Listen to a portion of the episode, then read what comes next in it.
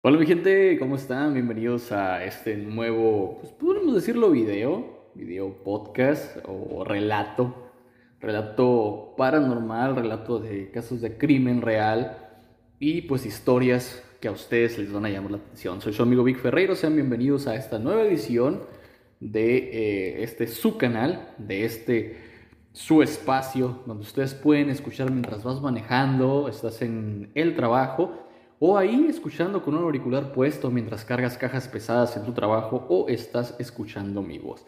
Muy bien, el día de hoy les traigo un caso bastante terrible, pero es el primer caso en la historia de los Estados Unidos y el país de Canadá donde se utilizó la identificación por pruebas genéticas de ADN para llegar al posible perpetrado. Ok, les voy a leer el contexto, el relato y ustedes en su cabeza van imaginando el contexto de esta historia. Esto empieza en 1987, protagonizado por dos jóvenes eh, de nombres Jade Roland Cook y Tania Van Kulenburg. Ellos eran novios desde el instituto. Instituto, para los que no saben, pues viene siendo la preparatoria, ¿no? Y fueron víctimas de un crimen bastante salvaje. La joven pareja canadiense estaba viajando hacia Seattle Washington, esto en Estados Unidos de Norteamérica, cuando se cruzó con el infame William Earl Talbot II y encontró su prematura muerte. La investigación que siguió el curso de los límites de la criminología forense, elevando el estándar en varios sentidos. El caso no solo sería el primero de este tipo en utilizar la genealogía genética en un tribunal, sino que William Talbot se convertiría en el primer criminal condenado por este método. Esta es la historia de cómo un crimen atroz encontró su correspondencia en la justicia. Nada se compara al amor de la juventud, con las hormonas desbocadas, mariposas en la panza y el mundo como una ostra. No sé cómo hacer el mundo como una ostra, ¿ok? La pasión es nada menos que una montaña rusa. Y sí, saludos a mi susodicha, te amo, besos. Jay Cook y Tanya Van Kullenberg eran novios desde la preparatoria o instituto, como lo mencioné y vivían en Victoria, Canadá. Los tortolitos de 20 y 17 años respectivamente planearon viajar a Seattle, Washington durante un fin de semana. El propósito inicial era hacer un viaje de compras con el padre de Jay o para él mismo. Pero aprovecharon la aventura como una escapada romántica. ¿Quién no lo ha hecho? Sí, yo sé que tú, que estás escuchando esto, alguna vez pensaste hacerlo con tu novio o novia. Pocos sabían que subir a la furgoneta, es decir, una panel, y girar el motor sería el mayor error de todas sus vidas. La pareja trazó su ruta perdón, y salió de su casa el 18 de noviembre del año 1987, a tiempo para llegar al transbordador a las 4 pm por Ángeles, Washington, D.C.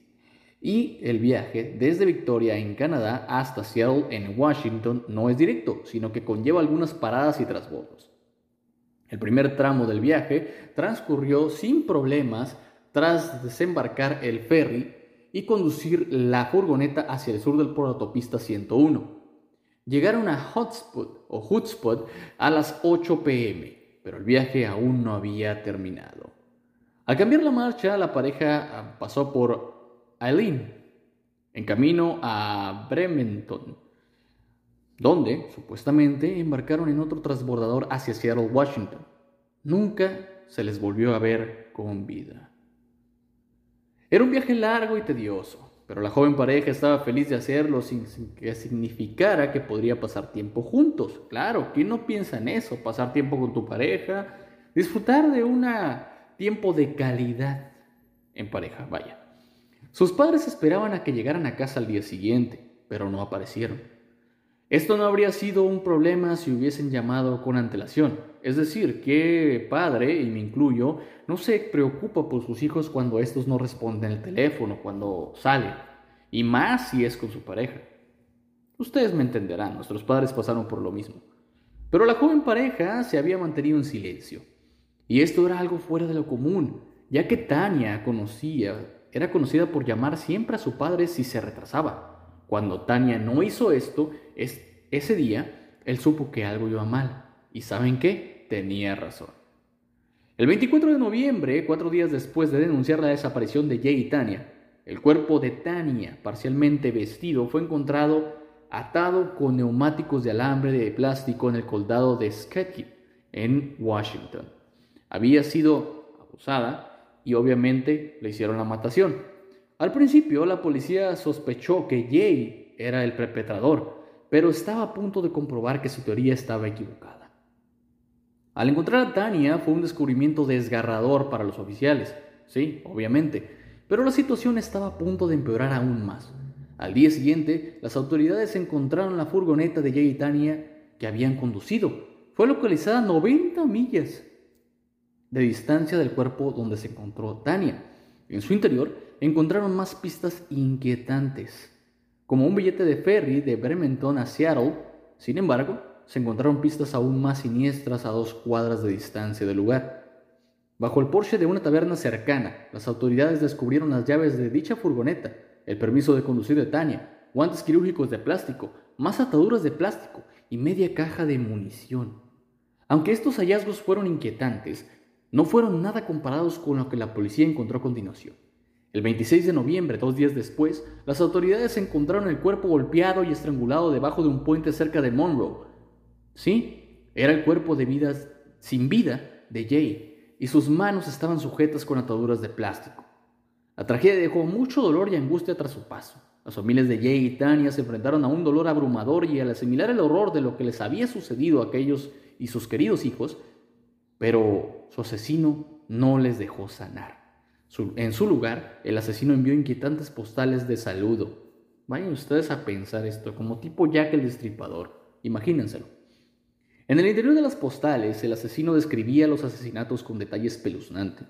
En el transcurso de varias fiestas, el asesino envió casi 20 tarjetas con matasellos de varios lugares como Nueva York, Los Ángeles y Seattle. Cada una de las notas tenía la misma letra y compartía frases distintas como Aleluya, maldito Jesús. Perdón por esto y creo que YouTube me va a censurar. ¿ok? ¿Cómo pudieron los jóvenes tortolitos enredarse con un ser humano tan horrible? Hmm.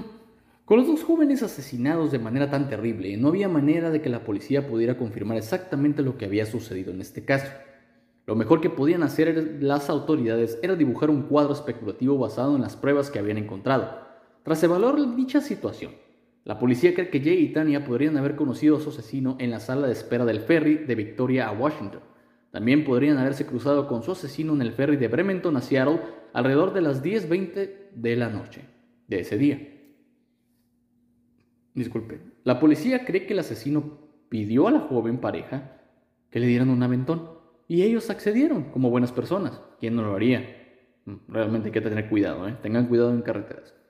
Tras acceder a los vulnerables viajeros, el asesino intentó agredir y abusar de Tania. Las autoridades creen que Jay intentó defender a su novia, como cualquiera lo haría, y fue asesinado por tratar de evitar la agresión. Para cubrir sus huellas, el asesino también acabó con la vida de Tania. La policía se enfrentó a una gigantesca tarea de averiguar quién había matado a estas dos víctimas inocentes. La tarea era ingente y había mucha presión de las autoridades tanto de Canadá como de Seattle, Washington. Por ello, la policía prestó especial atención a cada detalle. Una pista que provocó sospecha fue la forma en la que Jay fue asesinado. Tras estudiar la forma en la que Jay había sido asesinado y las pruebas encontradas en su cadáver, la policía dedujo que el presunto asesino había pasado por la cárcel las autoridades creían que estaba familiarizado con los procedimientos policiales y que había hecho un esfuerzo por ocultar su identidad. Puede que el asesino se esforzara por ocultar su identidad, pero cometió un grave error. En el momento del asesinato, Jay llevaba una distintiva chaqueta de esquí color negro con cintura de rebetes rojos en las mangas, ribetes o como lazos, por así decirlo. Tania llevaba una mochila de color olivo y una cámara Minolta de 35 milímetros. El número de serie de esta era 2067048, en su posición durante el viaje por carretera. Las autoridades creen que el asesino se llevó estos objetos antes de huir del lugar del crimen. La policía tenía la esperanza de que alguien identificara estos objetos incriminatorios. Trabajó con las pruebas que tenían en su disposición. La policía se centró en algunos sospechosos. Pasaron los años y la policía no realizó ningún arresto. Sin embargo, había algunos sospechosos en su radar y la policía realizó varios interrogatorios a lo largo de los años. En la lista de sospechosos figuraban dos conocidos asesinos en serie que actuaban en la zona de Seattle, Washington en el año de 1987, Robert Yates y Charles Sinclair. Desgraciadamente para las autoridades, los perfiles de ADN de estos dos sospechosos resultaron exentos cuando se compararon con las pruebas encontradas en la escena del crimen.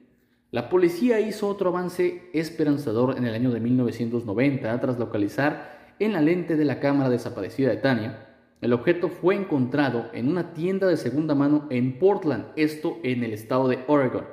Pero, lamentablemente, se acabó el proceso, ya que la policía no pudo identificar la identidad del vendedor original. Durante años la policía creyó que las postales habían sido enviadas por la misma persona que había matado a los dos jóvenes. Aún así, tenían sus dudas, ya que las cartas no revelaban ninguna información nueva de, de que no se hubiera hecho pública ya es decir, no revelaban ninguna información que aportara algo al caso. Las pruebas de ADN confirmaron posteriormente sus sospechas cuando las postales no coincidieron con el ADN capturado en la escena del crimen. En agosto de 2010, los detectives de casos sin resolver de Victoria lograron identificar al responsable que envió las tarjetas. En ese momento era un hombre de más de 70 años y luchaba con graves problemas mentales. Tras hablar con la policía, confirmó que había escrito las postales basándose en lo que leía en los periódicos, pero no tenía nada que ver con dicho asesinato. Las autoridades volvieron al punto de partida. Pasaron décadas, pero las autoridades no abandonaron el caso y su arduo trabajo acabaría dando frutos. Hasta abril de 2018, hace apenas unos cinco años, un nuevo tipo de tecnología conduciría a un gran avance en dicha investigación del caso. Los investigadores del condado de Snohomish utilizaron las pruebas de ADN en la escena del crimen para crear un retrato robot de ADN de paradón del asesino, los compuestos que hicieron para varias etapas de su vida, es decir, a los 25 años, 45 años y 65 años respectivamente.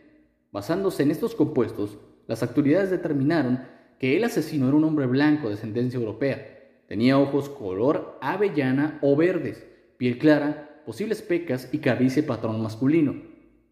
El trabajo de estos retratos robot condujo a un gran avance. Para el 18 de mayo de hace 5 años, es decir, 2018, la policía detuvo a un sospechoso por el asesinato de Jay Cook y Tanya Van Collenberg. El método de investigación del ADN redujo la búsqueda de William Earl Talbot II, de 55 años de edad, residente de Seattle, Washington. El ADN de William coincidió con el este líquido blanco que sacamos los hombres, encontrado en el cuerpo de Tania, así como en los pantalones encontrados en la furgoneta. Pero eso no es todo. El ADN de William también se identificó como una brida en la furgoneta, en una brida, es decir, como en un parador o un estante. Y la palma de su mano coincidió con la huella en dicha furgoneta. En el momento de los asesinatos, William era un hombre de tan solo 24 años que vivía con sus padres en su residencia familiar situada a solo 7 millas de donde se encontró el cuerpo de Jay Cook. Todos estos descubrimientos fueron posibles gracias a GetMatch. Los investigadores llevaban décadas trabajando en el caso sin encontrar ninguna pista prometedora. Entonces, a la llegada de GetMatch, cambió por completo el juego. Este es un sitio web de ADN gratuito creado específicamente para la investigación genética. Esta tecnología ha servido para resolver varios crímenes, como la identificación del acosador nocturno, es decir, el Night Stalker, que en realidad era el asesino de Golden State. Los investigadores transfirieron el perfil de ADN de la escena del crimen y la tecnología identificó a unos primos segundos del asesino. La información se utilizó para trazar el árbol genealógico que finalmente condujo a los padres de William. Una vez encontraron a William, lograron obtener una muestra de su ADN con una taza desechada, y el resto ya es historia pero aún tenían que pasar por el juicio. La policía tenía la oportunidad de poner a William tras las rejas y quería hacerlo bien. Primero, utilizaron las pruebas de ADN del líquido blanco que encontraron para acusar a William Talbot del asesinato de Tania en junio. Añadieron la acusación por el asesinato de Jay. Ante estos cargos, William se declaró inocente y en una audiencia preliminar, pero más tarde se tragaría sus propias palabras. La policía hizo un llamado para que cualquier persona que conociera a William a finales de los 80 diera un paso al frente y testificara en su contra. Varios antiguos amigos de William se pusieron en contacto con la policía y confirmaron que el sospechoso trabajaba de repartidor en 1987 y su ruta coincidía con la de la pareja en el momento del asesinato. Si bien esta información fue útil, aún faltaba más. En la escena del crimen se encontró una manta azul en el cuerpo de Jay. Uno de los antiguos compañeros de habitación de William confirmó que había visto dicha manta azul similar tanto en la casa como en el coche del sospechoso. Parecía que las pruebas apuntaban a William Talbot. El compañero de piso también tenía otras cosas valiosas e ideas que compartir. Por ejemplo, William tenía una relación volátil con su familia. A menudo se drogaba y su personalidad cambiaba drásticamente cada vez que bebía alcohol. El compañero de piso también afirmó haber visto una furgoneta de bronce fuera de la casa de William en el otoño de 1987, pero la prueba más contundente estaba por llegar. Justo cuando la policía pensaba que tenía todo lo que necesitaba, el antiguo compañero de piso de William recordó que el sospechoso le había llevado a la misma zona general donde se encontró el cuerpo de Jay. Pero cuando William Talbot fue a juicio por el asesinato de Jay y Tania en julio de 2019, ya había elaborado muy bien su defensa. Según William, tuvo relaciones consentidas con Tania y esta otra persona mató a la desafortunada pareja. Sin embargo, la fiscalía no tardó en echar por tierra su argumento confirmando que Tania estaba en su periodo menstrual, usted sabe, las mujeres, y el viaje internacional con su novio.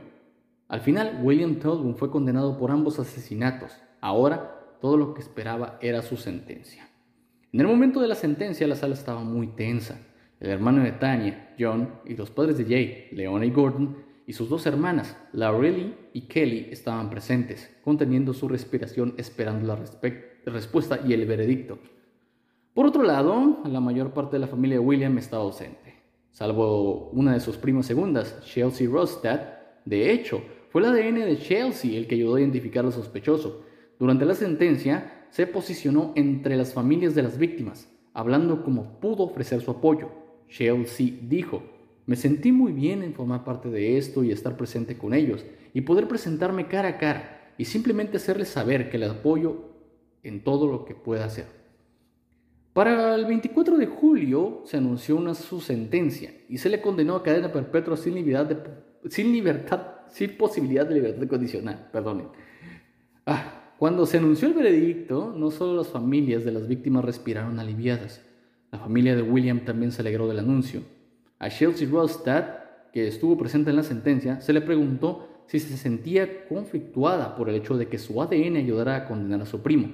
Ella dijo, Absolutamente no. A la luz de la naturaleza, el del horrible crimen, y por supuesto, es culpable del crimen. No existe absolutamente ninguna defensa que pueda tener sentido. En cuanto al resto de la familia de William, nadie ofreció un comentario. Los familiares de las víctimas ahora pueden descansar un poco más tranquilos, sabiendo que se ha hecho justicia. Por ejemplo, John Van Collenberg, hermano de Tania, había pasado más de tres décadas preguntándose a sí mismo si alguien más sería capturado por el asesinato de su hermana. Por fin tuvo las respuestas. Además de encontrar por fin justicia para Jay y Tania, el caso pasaría siempre a la historia como la primera condena utilizando genética y pruebas de ADN. Desde entonces se han producido más avances y hay muchas esperanzas de futuras condenas. Otra historia de justicia finalmente servida gracias a la tecnología del ADN es la de Karen Class. En una entrevista de 2017 para la revista People, Bill Midley contó una historia de mirar a la multitud en uno de los espectáculos y ver a alguien que es reconocido. De todas las personas que estaban de pie en la audiencia, solo pude ver su rostro sonriente y dije, wow, esa es Karen. Medley decidió invitar a Class a salir después del espectáculo y se convirtieron en pareja inseparable. Los Tortolitos, de nuevo, se casaron en 1964 y tuvieron un hijo, Darren. Pero las campanas de boda no sonaron por mucho tiempo. Seis años después de casarse, la pareja decidió desatar, la unión y solicitó el divorcio. A pesar de esto, Medley y Class quedaron en buenos términos. Más tarde, Class tuvo otro hijo, Damien, y se volvió a casar, Luego se divorció de la otra persona. En 1965, un año después de que Medley y Class se casaran, el grupo de Medley, los Raiders Brothers, lanzó su sencillo de gran éxito, un clásico imperecedero. You have lost all the loving feeling. Traducido como has perdido todo el amor que sentía, algo así. Se han sido transmitido en la radio estadounidense sin par desde su lanzamiento. Los Readers Brothers, por así decirlo, son quizás más conocidos, sin embargo, por su éxito Unchained Melody o Melodía desencadenada. E incluso después de su divorcio, la carrera musical de Medley continuaría creciendo tanto con su banda o como solista. Su interpretación en solitario en 1969 de Hey Jude, o Hola, o Hey Jude, o Jude, como quieras decirle, de los Beatles, en los Grammy lo llevó a un contrato discográfico separado de su trabajo con su banda y su canción Freedom and Fear fue nominada a un Grammy en 1972, pero su carrera se vería interrumpida de forma espectacular. Sí, por lo siguiente. Medley no podía haber imaginado que su carrera musical se detendría por los impactantes eventos del 30 de enero de 1976.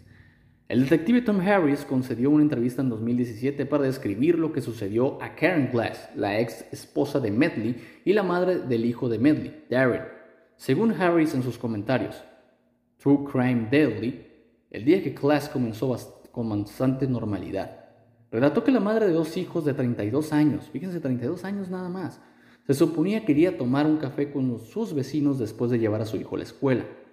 Sus amigables vecinos esperaron a Class, pero ella nunca llegó, por lo que se preocuparon por ella. Decidieron ir a ver si estaba bien, así que subieron a su auto y se dirigieron a su casa en Hermosa Beach. Cuando el grupo de amigos de Clash llegó a su casa, tuvieron la sensación de que algo no andaba bien. Llegaron a la puerta corrediza trasera, con lo que habían, harían normalmente como lo harían normalmente, pero donde dice Harris, la puerta estaba un poco abierta. Esto llamó la atención del grupo de amigos de Clash. Por su nombre la empezaron a hablar, pero no la escucharon responder. Lo que escucharon fue ruidos extraños, y apagados que provenían de algún lugar en el interior de la casa. Algo andaba claramente mal en este aspecto, por lo que los amigos se pusieron en acción. Salieron por la puerta trasera y corrieron alrededor del exterior de la casa hacia enfrente. Fue entonces cuando vieron algo que no esperaban.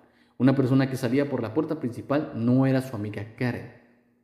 Se abrió la puerta de la entrada y salió un señor de pelo largo, tupido y una barba, dice el detective Larry Brandenburg también entrevistado por True Crime Daily sobre esta historia. Y él dijo, hola señoras. Y esto realmente sorprendió. El hombre fue, se fue y el grupo de amigos fue a llamar a la policía. Los oficiales registraron la casa y descubrieron que Class, a Class en su habitación tirada en el suelo, sin responder y completamente desnuda. Qué raro, ¿no? Una pierna de las de pantimedias estaba tirada alrededor de sus manos la otra pierna de pantimedias se usó justo con un sostén que intentó de estrangulación. Según los investigadores más tarde, parecía que el atacante fue interrumpido, ya que Class aún estaba viva cuando la policía la encontró. Quizás los amigos de Class hicieron que el atacante escapara y quizás incluso lo vieron cuando se marchaba. Los paramédicos llevaron a Class al hospital una vez que la encontraron viva pero inconsciente. Todavía había oportunidad de salvar su vida alguien llamó al ex esposo, a su ex esposo Medley en Lake Arrowhead, California, para darle la impactante noticia. Class estaba en coma y los médicos no podían estar seguros de poder sacarla y mantenerla con vida. Una, una impactante noticia para Medley y para cualquiera que haya tenido un familiar en este estado. Fue la noticia más devastadora para el esposo, hija, que jamás había recibido. Medley esperaba un milagro y a pesar de que las probabilidades estaban en su contra y todos parecían saber que la vida de Glass estaba perdida, no había vuelta atrás. Esto lo dijo Medley para la revista People en 2017. Recordó haberle dicho cosas realmente positivas. Le dije, vamos cariño, los chicos te esperan, todos te necesitamos. Palabras que alguien te haría de aliento, supongo. Sin embargo, las palabras positivas de Medley no fueron suficientes para salvar a Glass de los efectos de su ataque. Cinco días después de ingresar al hospital, Glass fue declarada muerta. Era un desastre. Fue una gran experiencia fuera del cuerpo. Estaba pensando, no puedo creer que esté aquí buscando ataúdes para Karen. Simplemente no tenía sentido. Era hermosa y tenía mucha vida por delante. era una dama maravillosa. Esto lo dijo Medley. Medley no solo había perdido a la persona más importante en su vida, sino que su hijo Darren también había perdido a su madre. Sus vidas cambiaron para siempre. Medley ahora era realmente un soltero que vivía en la playa de Northport Beach. De repente, como un padre soltero que tenía que tomar todas las decisiones parentales para su hijo, Medley centró toda su atención en Darren. Me tomé el tiempo libre para recomponer la vida de Darren, dijo él. Mientras tanto, los detectives se dieron cuenta de que su trabajo no sería fácil para tratar de reconstruir los eventos de la muerte de Class. En 1976 no había perfiles ni análisis de ADN. Las pruebas de ADN ciertamente no formaban parte del procedimiento forense de la época. El ADN no se convertiría en parte del conjunto de herramientas de investigador hasta la década de los 80. Sin embargo, había otras pruebas, incluidas inusuales armas homicidas, antimedias y sujetador, así como una toalla. Los detectives también tenían la descripción del posible sospechoso de los amigos de Class, que llegaron a la escena a tiempo para ver salir a alguien de la clase de Class. Estos elementos juntos no fueron suficientes para que los investigadores pudieran resolver el crimen, y el caso siguió siendo un misterio durante bastante tiempo. No sería hasta que el análisis de ADN estuviera disponible en el caso para que se abriera de par en par nuevamente. Los investigadores buscaban a un hombre barbudo de pelo despeinado con una gabardina y pantalones de mezclilla. Según un artículo sobre el crimen de Washington Post en la década de 1990, la toalla encontrada en la escena del crimen arrojó evidencia de ADN cuando se volvió a examinar en 1999. Fíjense cuántos años después. En ese momento los investigadores pudieron usar la muestra recolectada para evaluar y descartar cinco posibles sospechosos. Si bien Medley parecía tener una coartada sólida, ya que estaba a millas de distancia en Hermosa Beach, California, en el momento del crimen, los investigadores analizaron su ADN junto a algunos otros hombres de la vida de Class. Según el, detective Harris, Class se había vuelto a casar y luego se divorció nuevamente. Ella tenía un novio. Se revisó el ADN de dicho novio, al igual que el del segundo marido. Harry dice, todos fueron absueltos. Las pruebas de ADN claramente despegaron a fines de los años 90 y se utilizó una base de datos cada vez mayor en el caso de Class para ver si el asesino estaba entre delincuentes o quienes se les había capturado y registrado su ADN. Sin embargo, no hubo coincidencias y los investigadores se encontraron en un callejón sin salida.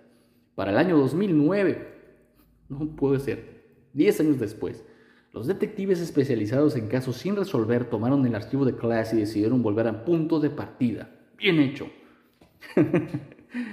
Comenzamos de nuevo, dijo Harris, al Ventura Country Star en el año 2009. Su objetivo era ver si podemos identificar a las personas que no habían sido conectadas antes.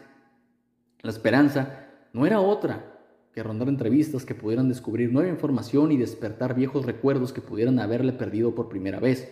Así como Harris y sus compañeros detectives esperaban por resolver el caso del asesinato de Class, incluso los especialistas en casos sin resolver como Harris y Brandenburg terminaron desconcertados por este caso. Las entrevistas no arrojaron nada nuevo y no se descubrieron nuevas pistas, algo que frustraba mucho.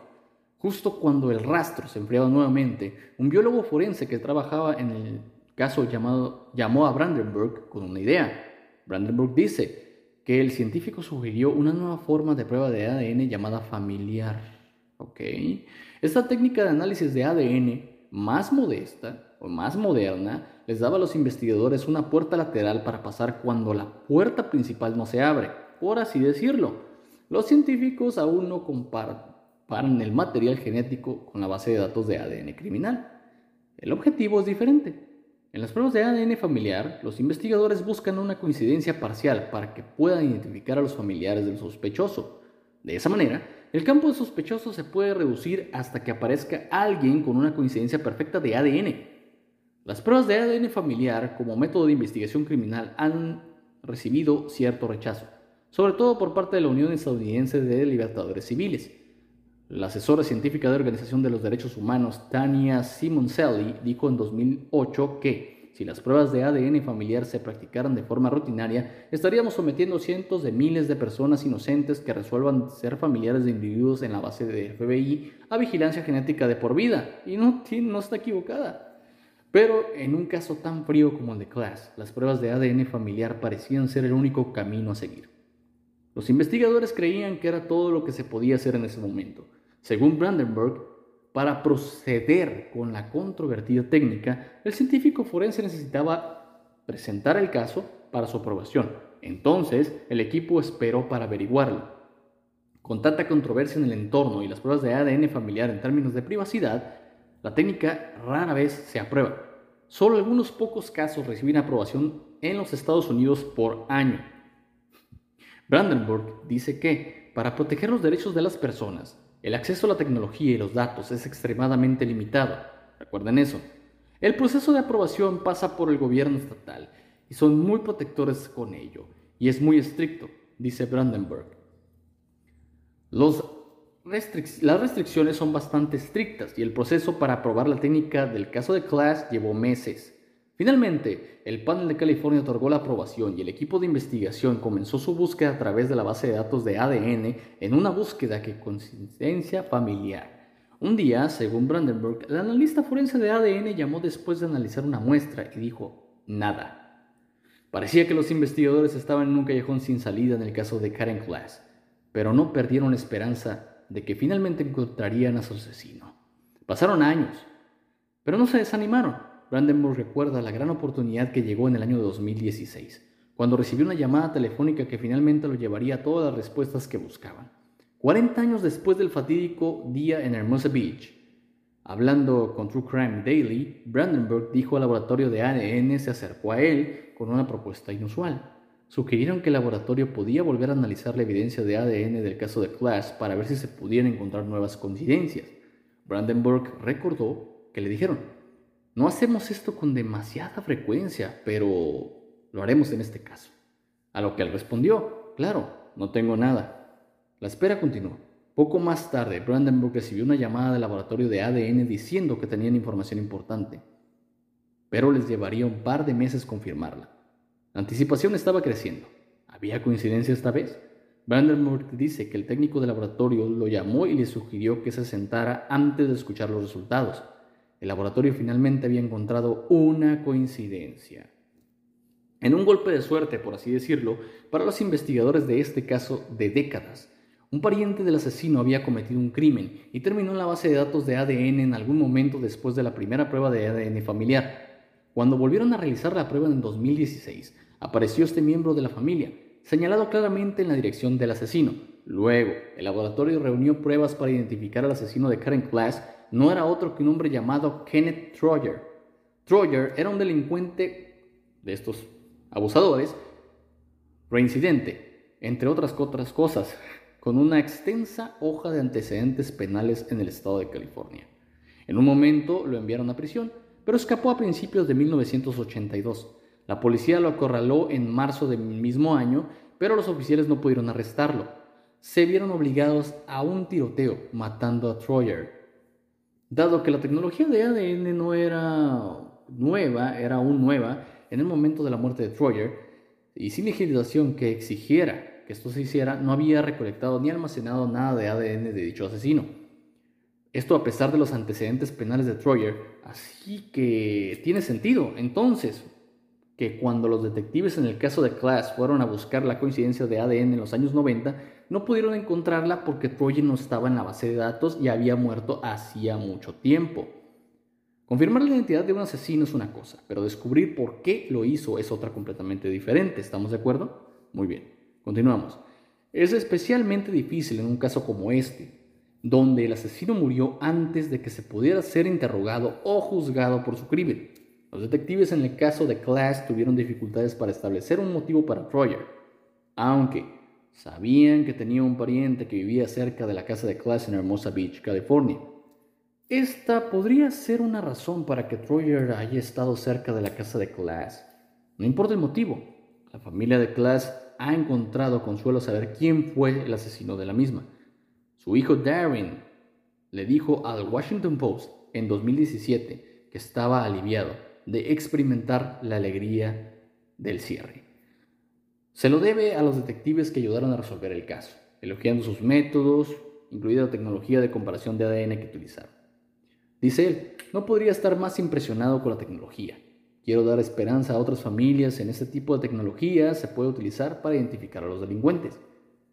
Que esta tecnología se puede utilizar para resolver un caso de 40 años después de que haya ocurrido un trágico asesinato lo convierte en un gran cambio para los investigadores y las familias que buscan justicia. Es extremadamente importante, dice Darren. Medley, el padre de Darren y ex esposo de Class, le dijo a People que el asesinato sin resolver pesaba mucho sobre él, causándole frustración y desesperación a lo largo de los años. Realmente se basa en un tipo diferente de nervio que nunca antes había sentido. He estado en el escenario frente a presidentes y son nervios diferentes. Esto es tan feo. Se sintió aliviado justo, junto a su hijo de finalmente tener algunas respuestas. Pero, agregó Medley, también es tan maravilloso que hayan puesto fin a todo esto para que podamos cerrar el libro sobre esto. Saber que Troyer había muerto hace años le dio a Medley la sensación de alivio. Pensé que quería mirar al tipo a los ojos y lidiar con él pero estoy muy agradecido de que no haya ido a ningún tribunal. La música siempre fue una vía de escape para Medley, y en este caso en curso, que finalmente se cerró, proporcionó una gran cantidad de tristeza e ira que pudo canalizar a través de su música. Hace años comenzó a escribir una canción llamada Beautiful Lady, o Señorita Hermosa, en honor a su ex esposa Karen Class. En 2017 finalmente estuvo listo para terminarla. Eso en realidad sería una buena distracción le dijo People. En el escenario siempre ha sido un salvavidas para él, un merecido homenaje y una vida trucada. Bueno amigos, después de media hora de este relato, de estos relatos para ustedes, pues, ¿qué les puedo decir? Estos casos, los primeros casos donde se utiliza ADN para identificar un asesino son estos dos. ¿Sí? El caso de John Cook, Tania von Kullenberg, fue el primero donde se utilizaron pruebas de ADN para identificar a un asesino. Eh, normalmente estamos acostumbrados a que todo sea rápido, pero imaginen una década de 1980s, 90s, donde no había pruebas contundentes como esta. Suelen ser este tipo de casos los que llaman la atención, y este de John Cook y Tania von Kullenberg, pues la verdad jamás jamás lo había escuchado. Hace poco me topé esta historia en Facebook, ya saben que scrolleando, o sea, dándole con el dedito para abajo, vaya la redundancia, pues ves páginas sugeridas y una de esas sugerencias era esta, la del caso de John y Tania, el caso que la tecnología de ADN llevó a descubrir a su asesino, William, y el caso de Karen Class, que después de 40 años se resuelve quién había sido su asesino. La tecnología está avanzando a pasos agigantados y eso no tenemos duda. Un día estamos con un teléfono análogo, es decir, de números que se marcaban en la base del teléfono, y al día siguiente, en un abrir y cerrar de ojos, tenemos un smartphone en nuestras manos que permite comunicarnos con nuestros familiares y seres queridos a distancia, no importa dónde estén. El Internet es algo que llegó y ahora con los smartphones, pues todo el mundo ya está pegado a la tecnología. La tecnología es algo cotidiano hoy en día. Pero antes era mucho más difícil hacer esto. En fin, aquí les dejo el relato del caso de John Cook, Tania von Kullenberg y el primer uso de identificación genética en un caso criminal. Espero les haya gustado este pequeño relato, amigos. Gracias por escucharme hasta el final. La verdad, tenía mucho tiempo trabajando en esta, en esta, en este video, en esta narración, en este audio, este podcast, si quieren llamarlo de esta manera, para que ustedes pudieran escucharlo, ya sea en el trabajo, antes de dormir, o estar un rato ahí con ustedes, que se imaginaran el escenario de los detectives, de los familiares, inclusive de las víctimas, en su imaginación, en su cabeza. Amigos, yo soy su amigo Vic Ferreiro. Espero estén pasando un excelente día, tarde o noche que estén escuchando este relato. Próximamente les voy a traer más. Espero que sí, que no me tarde mucho esta vez. Les mando un fuerte abrazo. Si están escuchando desde YouTube, les pido que se suscriban al canal, que pues obviamente voy a estar subiendo trabajos como estos más cotidiano. Ahí tengo mis redes de TikTok, también donde me pueden seguir, donde subo uno que otro video corto sobre algo, mitología, historia o algún caso criminal o un top, ahí también ya lo pueden ver. En mi página oficial de Facebook, ahí me pueden seguir también. Aquí va, ahí, obviamente, si me estás escuchando por Facebook, aquí estás viendo este video, escuchándolo, mientras haces el quehacer ahí, mientras tu novia, esposa te puso a ayudarle a la casa, pues, pues pueden chutarse esta narración, este relato de caso criminal. Amigos, les mando un fuerte abrazo, pásenla muy bien, soy su amigo Vic Ferreiro, nos vemos, hasta la próxima, cuídense.